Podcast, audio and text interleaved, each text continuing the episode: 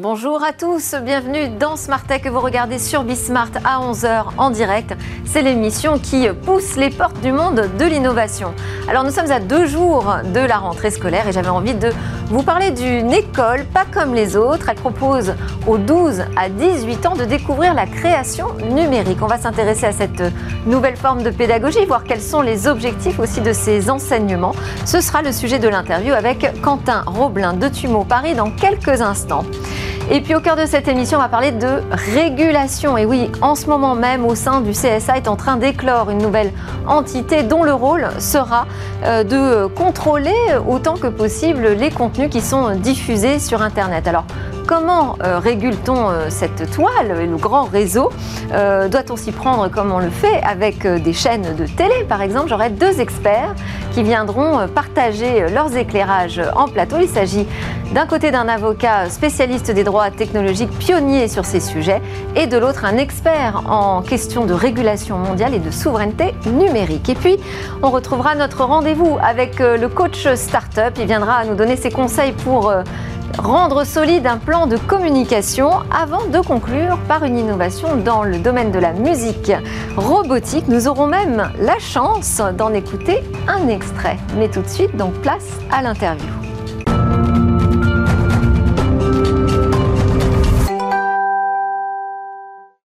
Une école donc euh, dans laquelle il est plutôt bon de se rendre. Leur rentrée pas pour deux jours d'ailleurs pour cette école euh, Tumo Paris, ce sera la semaine prochaine. Mais je vous propose d'en découvrir euh, les enseignements qui sont propres à notre univers que l'on traite dans Smartech, une école de création numérique. Bonjour Quentin Roblin, vous êtes donc coordinateur de cette école Tumo Paris, première école de création numérique pour les 12-18 ans. On va peut-être expliquer déjà ce qu'on entend par de la création numérique. Oui, alors tout à fait. Au, Forum des images, donc à Tumo Paris, on vient euh, apprendre la 3D, la modélisation 3D, le cinéma, la programmation euh, informatique, le jeu vidéo, euh, le dessin sur tablette numérique, l'animation 2D, la musique assistée par ordinateur également, et, ça, c'était plutôt des enseignements auxquels on accédait euh, plus tardivement euh, dans l'âge, peut-être, hein, après le bac, dans le choix d'une spécialisation, alors que là, on, vous adressez les enfants dès l'âge de 12 ans. Oui, tout à fait. Euh, on a vraiment une pédagogie qui est adaptée dès, dès, cet âge-là, dès le collège. On arrive à, des résultats très, très, très impressionnants. Et, et, pourquoi cette initiative? Alors, pourquoi s'adresser justement à, à, cette nouvelle population, beaucoup plus jeune, de jeunes adolescents? Ça a été créé en septembre 2018 par le Forum des images avec le soutien de la ville de Paris. Quel était l'objectif de cette pédagogie Alors, il faut rappeler qu'à la base, c'est un projet qui est né en Arménie, euh, voilà, il y a plus d'une dizaine d'années, et qui a créé donc un, modèle euh, pédagogique tout à fait innovant, qui a créé un centre véritablement à Erevan. Et donc, euh, voilà, c'est sur ce modèle-là qu'a éclos, on va dire, ce projet. donc, Qu'est-ce qui a séduit dans ce projet? Alors, ce qui est très séduisant, c'est à la fois l'accompagnement personnalisé pour chacun des, des, des étudiants. En fait, il y a vraiment euh, c'est basé sur euh, un accompagnement euh, individuel, c'est-à-dire que chaque étudiant, quand il arrive, il va rencontrer son coach personnel et il va ensuite être accompagné tout au long de son parcours par cette personne-là.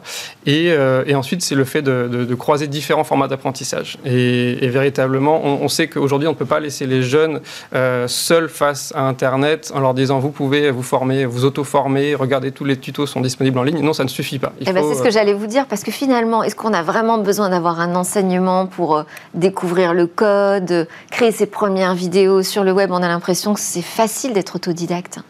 Oui, alors c'est sûr qu'il y en a qui y arrivent, on ne peut pas le nier.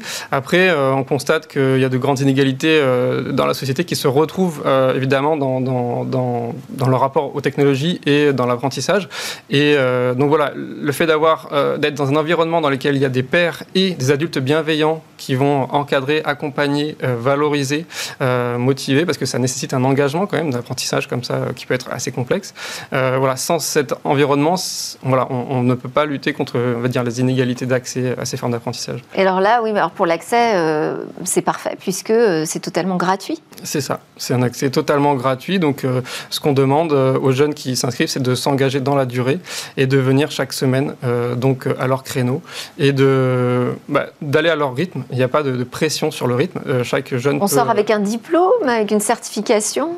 Alors, l'esprit est moins porté vers une certification type diplôme que par euh, montrer ce qu'on sait faire. C'est véritablement euh, plus dans l'esprit hacker maker. Donc, euh, véritablement, l'idée, c'est de, montrer ce qu'on sait faire, ce qu'on sait bidouiller, ce qu'on sait créer. Et donc, l'idée, c'est de les encourager à créer un portfolio qui soit numérique, qui soit a priori numérique vu, ce qu'on fait. Donc, en fait, ils, fabriquent leur book, leur premier book. Donc, on les encourage vivement et on les accompagne là-dessus. donc, on a un outil qu'on met à disposition, mais après, ils sont évidemment libres de créer le book avec les technologies qu'ils préfèrent.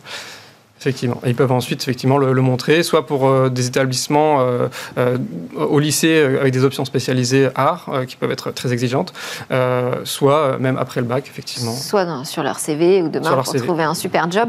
c'est gratuit, mais j'imagine quand même on a des bons outils technologiques dans votre école. Parce que ça réclame quand même pas mal de matériel et de logiciels pour former à la création numérique. Oui, tout à fait. Alors le Forum des images est un lieu qui est vraiment unique, hein, qui est vraiment doté d'équipements assez exceptionnels. Donc euh, on a, plus d'une centaine d'iMac, euh, vraiment de, très bonne qualité. Euh, sinon, les jeunes travaillent également sur des Chromebooks et on a des caméras, des imprimantes 3D, des appareils photo, voilà, tout un équipement, des tablettes graphiques pour tous les étudiants qui font de l'animation ou du design graphique. Donc voilà, il y a tout à fait. on n'est pas du tout un. C'est un parti pris de la mairie de Paris. Hein, il y a, plus d'outils que ce qu'on peut avoir chez soi à la maison tout seul. Oui, ben, on l'a constaté donc l'année dernière avec le confinement, on a basculé l'intégralité de nos contenus à distance, euh, effectivement, il y avait des, labs, des ateliers qui n'étaient pas euh, réalisables avec les outils qu'on fait, qu'on utilise euh, au, à Tumo Paris. Évidemment, les jeunes n'avaient pas les, soit les ordinateurs assez puissants, soit les logiciels pro qui, voilà, auxquels on met à disposition. Et pour autant, donc, pendant cette période de confinement, vous avez réussi à adapter tous les contenus, tous les ateliers ont été assurés à distance C'est ça. L'intégralité euh, du programme a été assurée euh, avec succès. Euh, donc, on a effectivement eu des jeunes qui ont eu du mal à s'accrocher. Évidemment, le, mode visioconférence a été compliqué à la fois pour l'éducation nationale, évidemment pour nous aussi. mais globalement, voilà, on a plus de 1500 participants dans nos différents ateliers l'année dernière. voilà. Donc, on est très satisfait de ce point de vue-là. On va, on va écouter les enfants parler de votre école.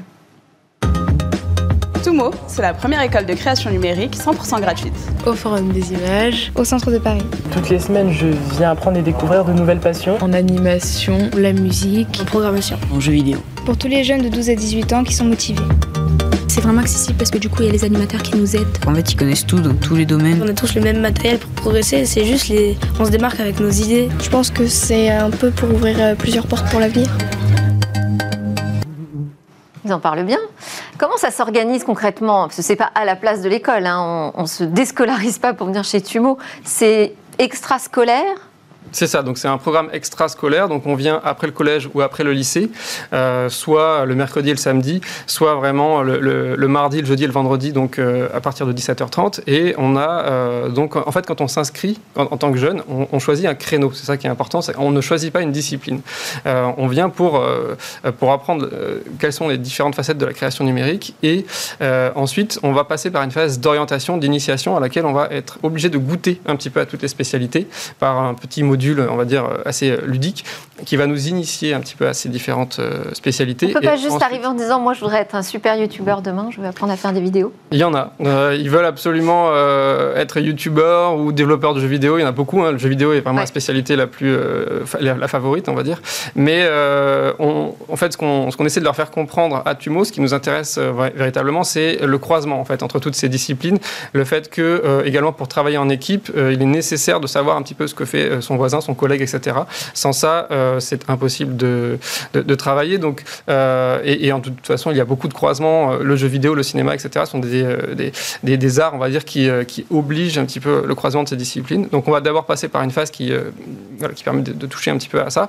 Et ensuite, on va passer dans une phase d'auto-formation qui est structurée en niveau, en fait, un niveau 1, niveau 2, niveau 3, de plus en plus complexe.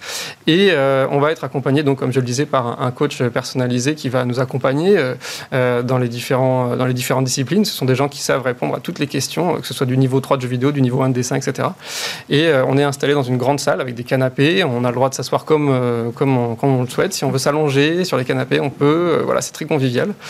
Et, et ensuite, on va passer dans des labs, ce que nous on appelle des labs ou des ateliers, des workshops. Et quand on a atteint un certain niveau en auto-formation, on va se projeter comme ça. Dans on sait que dans deux semaines, on a un, atelier d'animation, de, par exemple. Donc, je prépare mon atelier d'animation en auto-formation. Et ensuite, on va aller dans une autre salle avec un expert d'une discipline. Et pendant, pendant cinq semaines, en fait, on va réaliser un projet concret.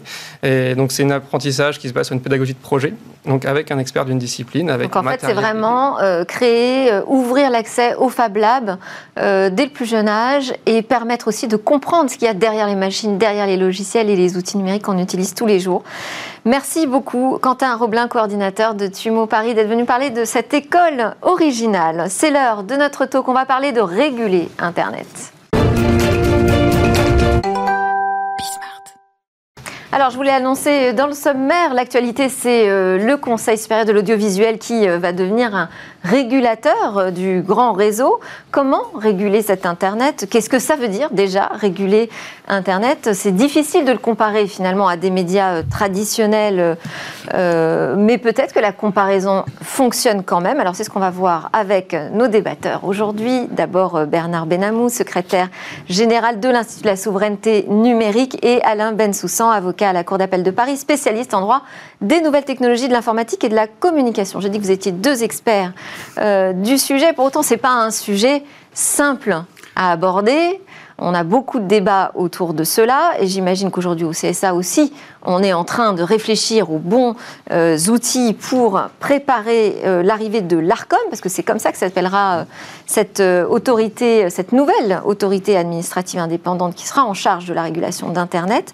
Déjà, est-ce que ça vous semble possible déjà de dire on va réguler Internet, Bernard Benamou? Je ne sais pas si c'est entièrement possible, mais c'est l'objet de je dirais, d'attention et de, et de désir de régulation des autorités administratives dont on a parlé euh, en France, mais de manière générale de tous les régulateurs dans le monde, particulièrement dans une période où on se rend compte effectivement de l'impact, pas simplement économique ou industriel, mais aussi politique, démocratique de ces technologies. Donc euh, le, le désir ardent d'arriver à les réguler parce qu'on voit bien que les industriels, les grandes plateformes n'y arrivent pas ou ne le souhaitent pas, ce qui est euh, souvent le cas, en particulier pour les, plus grandes d'entre elles. Mais effectivement, oui, ce désir est ancien. Pour ce qui est du CSA, c'est un désir qui s'est exprimé depuis plus de 20 ans. J'en parle sous, l'autorité de mon voisin, qui a suivi ces questions avec grande attention. Par définition, oui, entre, entre l'ARCEP et le CSA, qui se sont toujours un peu effectivement euh, observés, voire qui ont été... D'un côté, les régulateurs des réseaux. De réseaux et, des opérateurs de télécom en particulier, mais au-delà des réseaux. Et effectivement, de l'autre, le, régulateur, je dirais plus des contenus. Euh, il y a souvent eu des des envies de fusion pour créer une sorte de FCC, euh, de, Commission fédérale des communications, un peu comme donc l'équivalent américain. Euh, et effectivement, aujourd'hui, on voit que le CSA, qui a toujours eu la prépondérance politique, parce que c'était lui qui était l'arbitre en période politique, euh, a fini par, par obtenir, entre guillemets, davantage gain de cause. La question est, effectivement, est-ce que c'est souhaitable pour l'évolution de l'ensemble du secteur? Ça, c'est une autre question. Le contexte a aussi euh, beaucoup changé, euh, Maître Ben Soussan, depuis euh, ces 20 dernières années. Là, on, est, on se retrouve aussi face à une urgence qui est l'élection 2022 en France. Oui, tout à fait. On a envie de protéger de toutes les campagnes d'espionnage, de désinformation qui ont eu cours pendant l'élection américaine. Moi, j'ai toujours défendu, c'est bien, j'ai toujours défendu qu'il fallait réguler l'Internet. Mmh. et, pour deux raisons, pour deux raisons principales. Euh, la première, c'est que le monde de l'Internet et le monde réel, c'est la même chose. Sauf cas particulier, sauf éléments de technologie. Mais crier, avoir de la haine, bien évidemment, euh, développer de la violence dans le monde physique ou dans le monde virtuel, c'est indigne. Et dans les deux cas de figure, il faut réguler. Il ne peut pas y avoir un monde libre où tout est permis et un monde, je dirais, régulé où tout est euh, euh, plus ou moins interdit. En fait, il faut que ces deux mondes marchent en harmonie. On vit de la même manière avec des différences. Et donc, pour moi, la régulation, elle est nécessaire dans les deux mondes. Elle existe, cela dit. On a les lois aujourd'hui qui s'appliquent aussi bien au monde réel que, que virtuel. Voilà. Et aujourd'hui, peu à peu, en 20 ans, on a effectivement des règles du jeu. Ce qui posait comme, comme problème historiquement, c'est l'Internet des médias. Et, et là, c'était l'idée tout de suite, la liberté, la censure, l'autocontrôle. C'était ça le débat initial. Mais là, c'est fini. L'Internet, c'est pas que des médias. C'est les médias, c'est les réseaux sociaux, c'est la vie de tous les jours. L'Internet historique, c'était de 1 à N. Au moment où on parle, où le CSA commence à mmh. vouloir réguler euh, l'ensemble des médias, aujourd'hui, c'est la communication de tout le monde avec tout le monde. Et donc, cette régulation, il faut la repenser totalement différemment avec deux règles du jeu, la liberté et la dignité. Et la question qui se pose, c'est qui va pouvoir mettre en place dignité et liberté? Sachant qu'un régulateur, un mot, un mot simplement quand on parle de régulation, c'est orientation, c'est bien évidemment enquête et c'est sanction. Et, la question qui se pose, la grande question qui se pose quand on parle de régulation par une agence, c'est faut-il avoir tout en un ou trois séparés? C'est cela, me semble, la grande question de demain. L'une des questions majeures étant savoir si effectivement ces régulateurs sont amenés à se substituer ou pas à l'action du juge, qui en France est le détenteur effectivement de l'autorité de effectivement de sanction. Pour l'instant, ça, ça n'a pas bougé. Pour l'instant, oui, mais, il est vrai que, comme on en parlait à l'instant, ce sont des, problèmes qui, dans leur euh, détail, peuvent être d'une complexité telle qu'effectivement on soit tenté, et c'est ce qu'on a vu avec le, législateur qui a été tenté de, de, confier la mission au CSA, parce qu'effectivement il y a une technicité particulière, il y a un besoin de connaître le mécanisme intime des technologies. Euh, je ne vous cacherai pas que euh, le fait de ne se préoccuper, comme vous venez de le citer à l'instant, de l'élection présidentielle, un peu comme la loi fake news, enfin la loi euh, hum. pour la lutte contre la désinformation, de ne se préoccuper que de la période électorale me semble dangereux. Je pense qu'on doit avoir une régulation qui s'impose sur l'ensemble du spectre et dans la durée. Et si l'on ne se préoccupe, certains ont parlé d'une réaction pulsionnelle, d'une loi pulsionnelle pour parler effectivement de cette loi sur les fake news, si on ne se préoccupe que de cela, je pense qu'on manque l'essentiel, qui est effectivement de, mettre en place une régulation pérenne qui soit capable effectivement d'affronter l'ensemble des problèmes, y compris effectivement les, modèles économiques parfois Ça toxiques. peut-être au moins donner une impulsion. Après, euh, quelle sera la vision sur le long terme? Effectivement, ce sera à voir. Est-ce que le bon modèle, vous l'avez cité, euh, c'est la FCC américaine bah, Le bon modèle, oui et non. C'est-à-dire qu'on a une très puissante agence américaine mais qui n'a pas empêché les dérives des plateformes, en particulier de Facebook dans la période récente. On rappellera le 6 janvier euh, et l'invasion du Capitole, organisée avec en particulier les gens de Quanon. Quanon qui n'aurait pas existé s'il n'y avait pas eu Facebook et son amplification phénoménale des discours de haine. Donc par définition, je dirais que la FCC a, a montré que l'on pouvait effectivement se préoccuper de l'ensemble de ces technologies aussi bien, excusez-moi les anglicismes, mais ici on me permettra peut-être, broadcast, que effectivement les, les, systèmes nouveaux issus des médias sociaux et autres. Mais aujourd'hui, les questions se posent aussi bien aux États-Unis, à la FTC, c'est-à-dire la Federal Trade Commission sur la régulation, d'où la nomination de la très remarquable Lina Khan il y a peu euh, à la décision donc de, de, pour lutter contre euh, les conglomérats, exactement. donc c'est les, questions concurrentielles, euh, le modèle économique, de même de même, on a noté la nomination de Timou à la présidence des États-Unis, justement aussi sur ces questions. Je crois que euh, le problème américain, c'est qu'ils n'ont pas la même perception, et ça, là encore, nous le partageons, sur la vie privée. Or, je pense que le cœur du cœur de la régulation dans les temps à venir sera la régulation autour de la vie privée. Et je pense effectivement que nous, Européens, avons effectivement une fenêtre d'opportunité, au-delà du RGPD dont on a beaucoup parlé, euh, pour imposer une, une, protection des individus, là où les Américains tarde et peine et confie même parfois à ces grandes plateformes comme Facebook avec ça. ça, ça, conseil de surveillance Cette Cour suprême dont on pourrait parler effectivement, euh, par définition. C'est une bonne idée cela. L'idée, l'idée pouvait être intéressante, mais on a bien vu que de facto, ça ne marchait pas. Quand il a été question de Trump, la déplatformisation de Trump, le Conseil en question a dit non, non, c'est à Mark Zuckerberg lui-même de décider. Donc on voit bien qu'aujourd'hui, ces plateformes ont un pouvoir exorbitant sur nos vies parce que justement elles agglomèrent, elles agrègent autant d'informations, trop d'informations, comme le dirait Shoshana Zuboff, trop d'informations sur les gens. Et je pense qu'il est temps que, que, nous nous préoccupions pas simplement de la période électorale, et c'est tout le débat autour du CSA aujourd'hui, mais bien effectivement du devenir de ces acteurs par rapport à la démocratie, par rapport au fonctionnement et aux valeurs sur lesquelles nous sommes, nous, Européens, particulièrement Alors, est-ce qu'on a vraiment toujours ce coup d'avance sur les questions de régulation euh, euh, Finalement, on peut s'interroger là-dessus, parce qu'aux États-Unis, ils ont déjà enclenché beaucoup de procédures euh, à l'encontre de, ces grandes plateformes. Bah, je ne suis, pas, certain, euh, en ce qui me concerne, que le système tel que nous avons aujourd'hui n'est pas, pas un bon système. Aujourd'hui, ce qui se passe, c'est que les plateformes, elles sont en charge d'une certaine régulation euh, et, elles le font plutôt à minima. Et, et de l'autre côté, la plupart des réglementations dans le monde, c'est pas uniquement que la France, augmentent leur obligation de régulation. Mais on leur laisse la régulation. Hein elles doivent obligatoirement surveiller, contrôler, euh, automatiser euh, des contenus haineux, des C'est de leur responsabilité c'est de leur responsabilité. Ouais. Et ça, il me semble qu'il faut continuer à pousser de ce côté-là. C'est le premier élément. Le deuxième élément, c'est que chacun d'entre nous doit être en charge de sa propre régulation. Il faut bien faire attention que c'est la vie et que déléguer à une régulation, un régulateur, peut-être oui, mais déléguer à une plateforme, peut-être oui, mais mmh. c'est chacun d'entre nous qui devront être propriétaires de nos données. C'est chacun d'entre nous qui devons a priori réguler. Et là se pose la question, c'est faut-il multiplier les juridictions d'exception Alors la Cour suprême vient évidemment de Facebook, mais par ailleurs, toutes ces hautes autorités, elles sont à chaque fois, elles ont un pouvoir d'orientation, un pouvoir d'enquête, donc elles poursuivent, et puis un pouvoir de sanction. Regardez en matière de RGPD les montants euh, astronomiques. Mmh.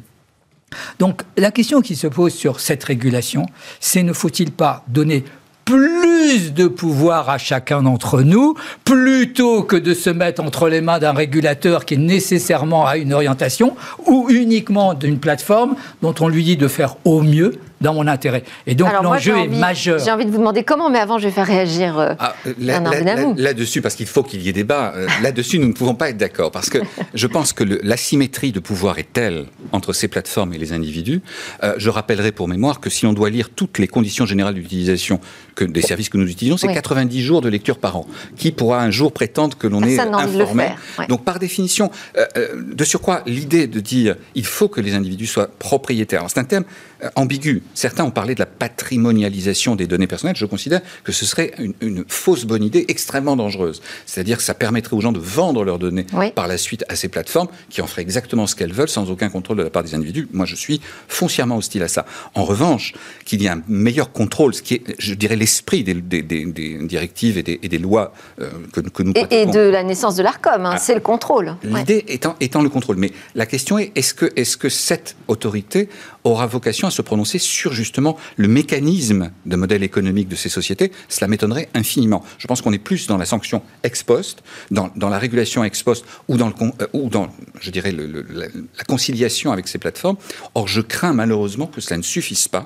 Et je pense effectivement qu'à un moment donné, nous devrons nous poser la question de savoir si effectivement accumuler autant de données sur les individus ne génère pas comme on dit dans ces métiers, euh, des, des, effets collatéraux, des effets de bord trop dangereux Donc, il pour vous nos semble, vous, que la, la, la meilleure façon euh, euh, de réguler aujourd'hui ces plateformes, c'est pas forcément d'arriver après coup euh, sur un contrôle, mais ce serait d'intervenir en, en, amont. amont. Je suis lesiguien dans ces domaines. Comment peut-on imposer aussi nos règles business économiques Absolument, à ces plateformes, mais je pense... qui sont des plateformes étrangères? Alors, beaucoup. elles sont étrangères, mais elles ont beaucoup de business en Europe, et en France en particulier, et elles conçoivent aujourd'hui, et leurs actionnaires conçoivent aujourd'hui, que les scandales à répétition dont elles font l'objet deviennent un risque quand vous lisez les documents d'introduction en bourse de Palantir, par exemple, ouais. ils disent l'évolution de la régulation sur les données personnelles risque de, de, remettre en cause, y compris notre modèle économique fondamental. Donc on voit bien que nous ne sommes plus dans une période un peu comme au début des années 2000, où on a dit on ne va pas réguler, c'était la, LCEN, c'était aux États-Unis effectivement le, le, le, principe de hands-off, c'est-à-dire on ne touche pas, on laisse ce secteur se développer. Aujourd'hui, cette non-régulation a conduit à des effets de bord dangereux et économiquement, concentration, et politiquement, avec effectivement l'accentuation euh, des, propos radicaux extrémistes et des propos de haine sur Internet. Et donc je crois que là-dessus, euh, essayer de, de, ne considérer que l'aval, le ex post, mm. Ne, réussira jamais à régler le problème. Il nous faut aller au fond. Ce modèle publicitaire, ce qu'a dit Bertelsmann, voyez, vos, collègues d'un grand, grand média allemand, on dit, nous faisons de la publicité ciblée, mais nous n'avons pas besoin de cibler les individus seconde par seconde, comme le fait Facebook. À un moment donné, je pense que le modèle économique de la publicité est générateur de troubles démocratiques, et de, et de, concentration de pouvoir industriel tel qu'on l'aperçoit aujourd'hui. Peut-être qu'il y aura une réponse euh, à travers euh, les nouveaux textes européens qui sont euh, aussi en discussion, hein, puisqu'on a un Digital Service Act et Digital Market Act qui peuvent permettre d'avoir ces deux approches. Ça sera difficile, honnêtement, ce sera très difficile. Ils sont en position dominante et euh, je crois qu'ils sont en position gagnante. Là, c'est là où nous avons vraiment un écart, même si ah. c'est assez rare, mais c'est vrai, nous avons un écart.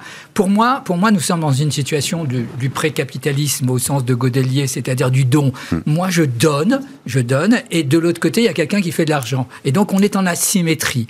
C'est cette asymétrie économique qui, à mon avis, est aujourd'hui en, en, en, en position de fin. Mais le système était équilibré. Les gens, ils sont pas stupides. 2 milliards de personnes, au moins, sur Facebook, ça peut pas être complètement étranger à un besoin du peuple, ah, du peuple numérique, si on doit l'appeler comme ça. Et donc, à partir, à partir de ce moment-là, si vous acceptez que cette asymétrie peut être réduite et qu'au fond, puisqu'il y a de l'argent d'un côté et qu'il n'y a pas d'argent de l'autre, et une sorte de contrepartie de service, il faut bien aller vers la monétarisation des données.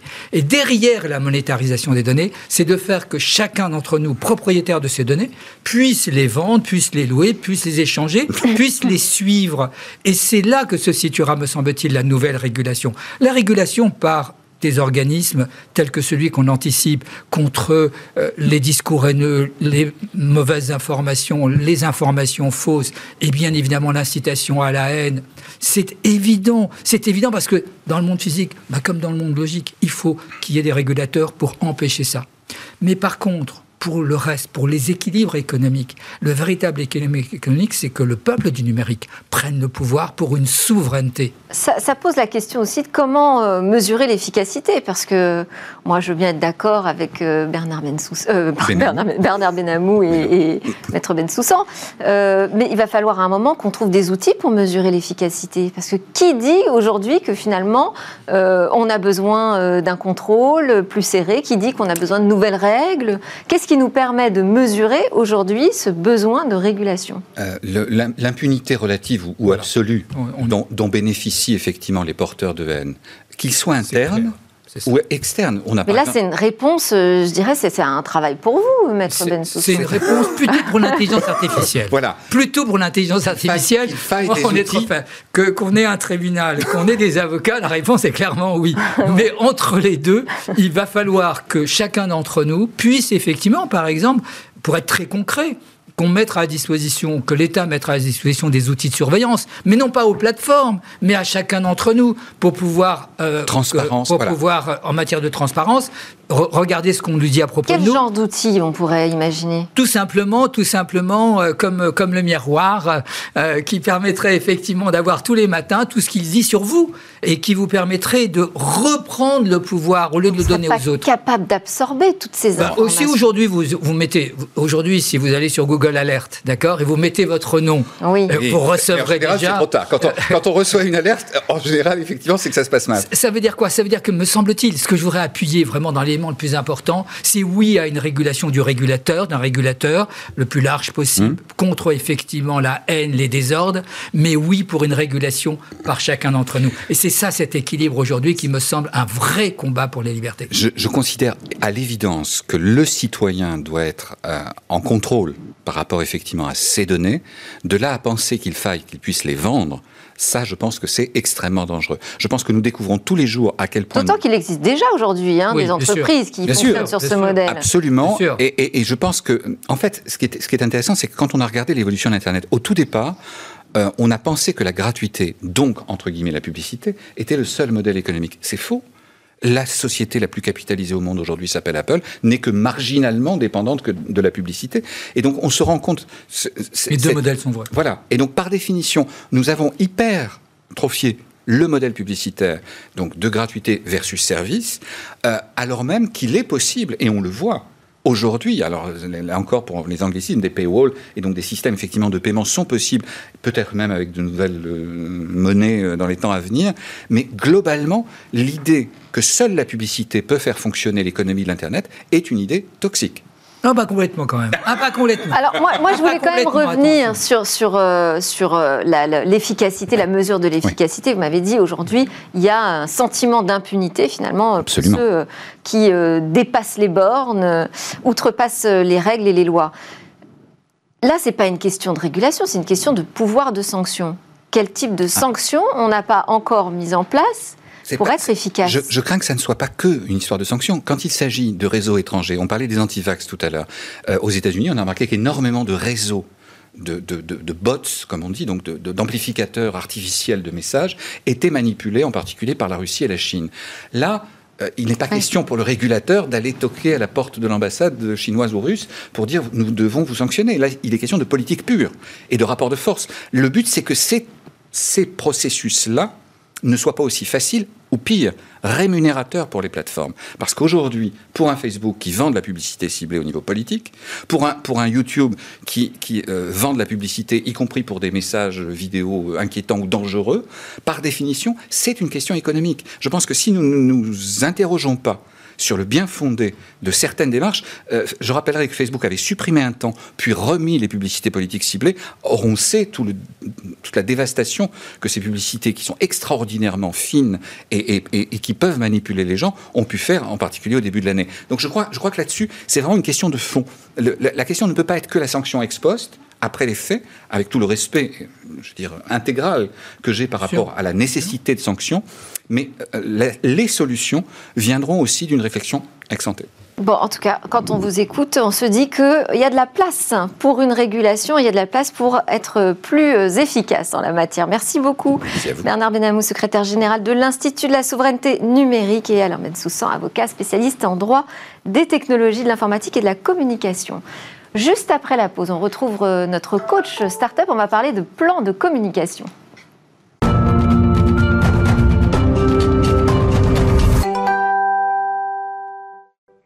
Vous êtes bien sûr Bismart et vous regardez Smart Tech en direct à 11h. Alors dans cette deuxième partie de l'émission, on va partir à la découverte d'une innovation musicale robotique. On va voir un robot chanter et danser. Mais d'abord, nous avons rendez-vous avec notre coach startup. Il s'appelle David Bitton. Vous l'avez vu déjà dans la saison 1 de Smart Tech. Il est associé en charge de l'accompagnement opérationnel chez Serena. Il m'a rejoint en plateau. Bonjour David. Bonjour Aujourd'hui, vous allez nous donner vos conseils euh, avec un plan de communication communication assez euh, solide et un peu différent de celui peut-être utilisé naturellement par les startups. Exactement. Euh, quand on crée une start-up, euh, bien entendu, naturellement, on va s'orienter pour les dépenses, les premières dépenses médias, pour faire connaître sa société. On va s'orienter vers les médias digitaux parce qu'ils permettent de mesurer directement en fait le retour sur l'investissement. Quand on achète un, mot-clé sur Google, on ne paye que quand la personne clique et donc on sait qu'on a investi son argent au bon moment. Eh bien, ces médias-là, ils ont quand même. Ça semble euh, très efficace et voilà, on a un retour sur investissement et donc c'est une dépense raisonnable. Ah, c'est une dépense raisonnable et c'est la meilleure recommandation qu'on puisse faire, bien entendu, c'est de démarrer par ça. Ok, mais ça ne suffit pas. Donc. Voilà, exactement. Il y a un moment en fait où on atteint un plafond. Et quand on veut vraiment développer sa société, lui faire franchir un cap et faire de sa société une société en fait qui est connue euh, nationalement ou plus, eh ben il va falloir construire une marque. Et là, il va falloir faire appel aussi à des médias traditionnels, la télé, la radio, en fait, l'affichage, qui sont des médias en fait que les startups connaissent assez mal. Et donc, j'avais envie de vous en parler aujourd'hui. Donc des médias qui peuvent accompagner la start-up au moment de sa croissance. Exactement. Alors quels médias pour quels besoins finalement et à quel moment? En fait, c'est la première planche que je vous propose de regarder. Euh, comme vous le dites très justement, bah, quand on, commence à développer sa société, en fait, on a envie de faire l'acquisition directement de clients. Et donc, on va essayer de, de trouver les clients au moment où ils sont prêts à acheter. Mais en fait, ça suffit pas. Et il va falloir qu'on aille au-delà et donc faire connaître sa marque connaître son service et lui donner une notoriété plus grande. Et c'est là où en fait il serait utile de faire appel justement à ces médias traditionnels qui vont permettre de, d'augmenter en fait la notoriété de la marque. Donc l'acquisition au départ c'est effectivement plutôt les médias digitaux, mais quand on veut aller au-delà, c'est là où il faut effectivement se tourner vers ces médias traditionnels et de plus en plus de et sociétés donc on parle de télé, venir euh, sur le plateau de Smartech par exemple. Exactement. Euh, on parle de radio, d'affichage. Tout à fait. Tout est valable. Ce sont ces médias-là et ces médias-là, ils vont effectivement permettre d'exposer la marque et donc de créer. Donc c'est un tunnel de, de et c'est adapté aux startups. Tout à fait, oui. En fait, c'est ce qu'on remarque aujourd'hui. On voit cette tendance et vous le verrez en fait de plus en plus. Euh, les startups ben, vont s'orienter vers les médias traditionnels parce que elles augmentent leurs dépenses médias, elles augmentent leur capacité à adresser le marché, donc elles ont besoin d'être connues par le grand public, euh, soit bien sûr les, professionnels quand euh, elles adressent ce marché-là, mais quand on veut adresser le grand public, ben, c'est là où il faut vraiment se tourner vers ces médias-là. Et alors vous dites qu'il faut comprendre comment il fonctionne, alors comment on s'y prend pour lancer cette grande campagne de com? Mais Déjà en fait, ce que j'avais juste envie d'expliquer, c'est que quand on, on parle de tunnel de conversion, pour des médias digitaux, en fait, c'est relativement simple. On regarde le nombre de visiteurs qui ont cliqué, on regarde ceux qui ont converti. En fait, les médias traditionnels ne fonctionnent pas pareil. On parle aussi de tunnel de conversion. Mais en fait, les indicateurs vont être différents. On va parler d'abord de notoriété spontanée. C'est-à-dire, est-ce que les gens en fait connaissent votre marque quand on va les interroger? Est-ce qu'ils vont en parler? On va parler de notoriété assistée. On va dire, par exemple, dans les marketplaces, est-ce que vous connaissez en fait cette marque-là? Et donc, on va mesurer de manière très fine en fait justement cette notoriété. Et quand on développe la notoriété et que du coup on arrive à, à donner une bonne opinion de son entreprise, alors tout d'un coup, on va favoriser aussi l'intention d'achat. Et c'est ce qu'on va retrouver après dans les campagnes digitales aussi. C'est-à-dire que les deux plans en fait vont se potentialiser l'un l'autre. Et quand quand on va commencer à faire des campagnes offline, eh bien tout d'un coup, en fait, les gens vont plutôt aller chercher votre marque sur Google et pas aller chercher en fait vos concurrents. Et c'est comme ça qu'on peut augmenter en fait son recrutement. Donc ça crée de l'acquisition, mais on peut pas vraiment le mesurer directement. C'est ça. C'est là où c'est effectivement un peu plus compliqué. Et c'est pour ça que j'avais aussi donné en fait des, des, ordres de grandeur de temps, des ordres de grandeur de budget aussi, donc un, peu de benchmark pour essayer aussi d'aider en fait euh, nos amis qui regardent aujourd'hui à savoir quand est-ce que ça pourrait être adapté. Euh, dès qu'on parle en fait de médias traditionnels, on peut pas faire un coup. Donc là, on voit apparaître justement des notions de, budget. Exactement, que j'avais envie de partager avec vous aujourd'hui. C'est-à-dire que c'est vraiment pas, si j'ai 100 000 euros à dépenser, en fait, c'est pas une bonne idée en fait d'aller vers des médias offline et de faire un one shot. Parce qu'en fait, je construis rien et j'aurai un, un, assez mauvais retour finalement sur investissement. Donc quand on veut faire une campagne offline traditionnelle, il va falloir effectivement considérer quelques millions d'euros et sur quelques années. Et si on n'est pas prêt aussi, la société en fait n'a pas la capacité de le faire. Alors clairement, c'est vraiment pas le bon moment. Et ma recommandation, c'est de plutôt pas se tourner vers ces médias-là. Il vaut mieux plutôt essayer d'aller chercher Google, euh, les réseaux sociaux, euh, tous les médias en fait sur lesquels on peut avoir donc un, un retour Quelques direct. Quelques années, c'est quoi, deux trois ans? Oui, c'est trois ans, c'est effectivement un bon objectif déjà pour changer les choses et avoir des premiers retours. Et comment est-ce qu'on va mesurer justement l'impact oui. Eh bien en fait, on va mesurer ça en regardant le nombre de gens qui vont venir directement sur votre nom de domaine. C'est-à-dire qu'ils ne vont pas passer par Google, mais ils vont directement taper votre nom de domaine. Ou alors ceux qui vont passer par Google, mais qui vont taper votre marque. Et c'est comme ça qu'on va voir augmenter ces deux trafics qu'on appelle le trafic direct ou le trafic marque, et qui ne sont pas du tout comme on, on, souvent on se trompe quand on analyse ces trafics-là. On pense que c'est ce qu'on appelle du trafic naturel. C'est pas du trafic naturel, c'est vraiment du trafic qui est lié à la notoriété de sa marque. D'ailleurs, on voit euh, parfois spontanément, hein, après un passage télé, on voit le, le, mot en fait qui est davantage cherché sur euh, les moteurs de recherche. Ça, c'est un indicateur. Exactement. Euh, ensuite, comment on fait Comment on s'y prend pour lancer cette campagne? Eh bien, en fait, il vaut mieux se tourner vers des gens en fait qui savent le faire. Et, en fait, ma recommandation quand on fait des médias traditionnels, donc utiliser Google, les médias digitaux, je veux dire, c'est plutôt en fait de le faire soi-même au début, parce qu'il faut comprendre comment l'algorithme de Google fonctionne les médias traditionnels, en fait, il y a des agences qui font ça très bien et dont c'est vraiment le métier et qui ont même construit des abacs qui sont capables de vous dire, par exemple, tel média est plus utile à ce stade en fait de votre tunnel et donc pour construire la notoriété, il vaut mieux utiliser la télé par exemple et peut-être pas l'affichage ou etc.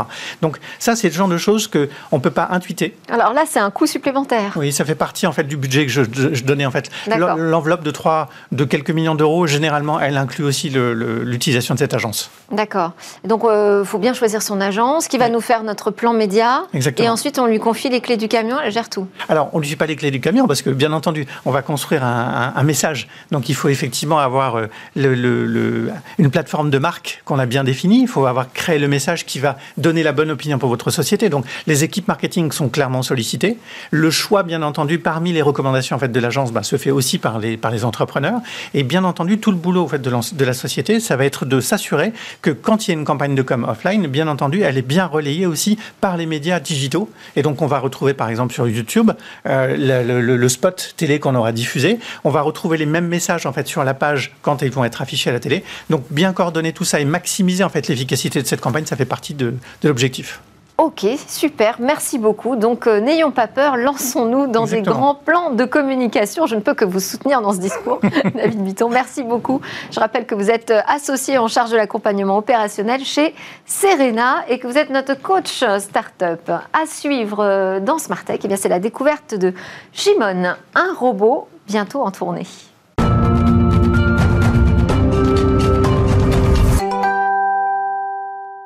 C'est parti pour notre séquence. Et demain avec Cécilia. Bonjour Cécilia Bonjour Delphine. Aujourd'hui, alors vous nous recommandez un artiste finalement Oui, je vous propose de découvrir un artiste qui perce. Alors vous l'avez dit, c'est pas un simple artiste, il est assez exceptionnel puisque c'est un robot. Son créateur, euh, qui est pionnier hein, dans le domaine de la musique robotique, c'est Gilles Weinberg. Euh, c'est important de le préciser, c'est le fondateur et le directeur aujourd'hui euh, du Georgia Tech Center for Music Technology. Et en 2020, il a opéré une petite révolution sur cette technologie. Ce robot, il existe depuis 2017, mais jusqu'alors, il était simple musicien, si j'ose dire. Et en 2020, il est devenu artiste-interprète. Il a même sorti, ce Shimon, son premier album sur une plateforme euh, digitale de streaming. Et pour ça, eh bien, il s'est entraîné. Il a ingurgité 50 000 morceaux de musique. En fait, on lui a véritablement créé une culture musicale, hein, comme n'importe lequel d'entre nous. La sienne est assez imposante. C'est un bon mélange de jazz, de rap euh, et aussi euh, de rock. Alors, autrement dit, en fait, pour créer cette euh, culture musicale, il a fallu euh, utiliser des logiciels, des algorithmes, et surtout, il a fallu aussi, pour qu'il devienne interprète, utiliser des logiciels de sémantique. C'est très important pour qu'il puisse euh, aligner des mots qui se ressemblent, hein, créer des phrases intéressantes, des paroles poétiques. Par exemple, s'il part du mot tempête, il est capable d'arriver tout seul, naturellement, au mot pluie, et ainsi composer des phrases intéressantes. Je vous propose d'écouter tout de suite, on va l'entendre avec sa voix artificielle, un morceau. Music or a star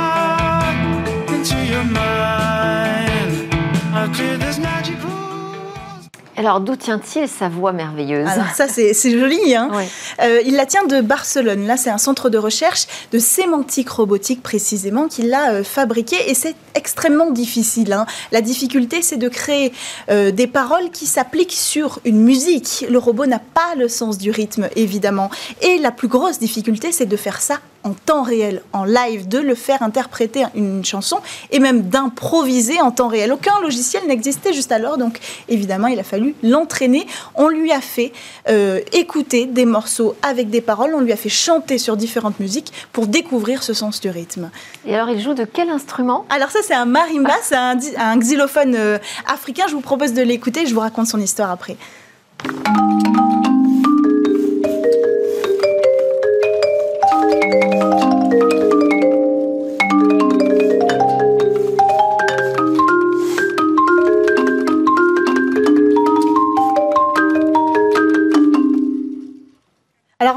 Ce que vous avez vu, ça, explique sa forme hein, assez particulière à ce robot. À la base, il est créé pour jouer de cet instrument, donc il a quatre bras avec huit marteaux pour pouvoir jouer de ce xylophone.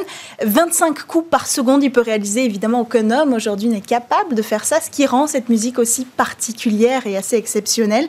Alors ce robot, si ça vous a plu, ce que vous avez entendu, vous allez bientôt pouvoir le voir en tournée. Ça a été annulé à cause de la crise sanitaire et on murmure que les dates sont en train d'être fixées pour une tournée qui passerait a priori en Europe euh, dans les prochains mois. Donc si ça vous intéresse, Delphine, je peux vous acheter un billet. Ah, bah, avec plaisir. merci Cécilia. C'était Smart Tech. Alors euh, merci à tous hein, de nous suivre euh, aussi bien à la télé, sur le web que sur les réseaux sociaux. On se retrouve évidemment demain pour de nouvelles discussions et découvertes autour de l'innovation. Je souhaite à tous une excellente journée.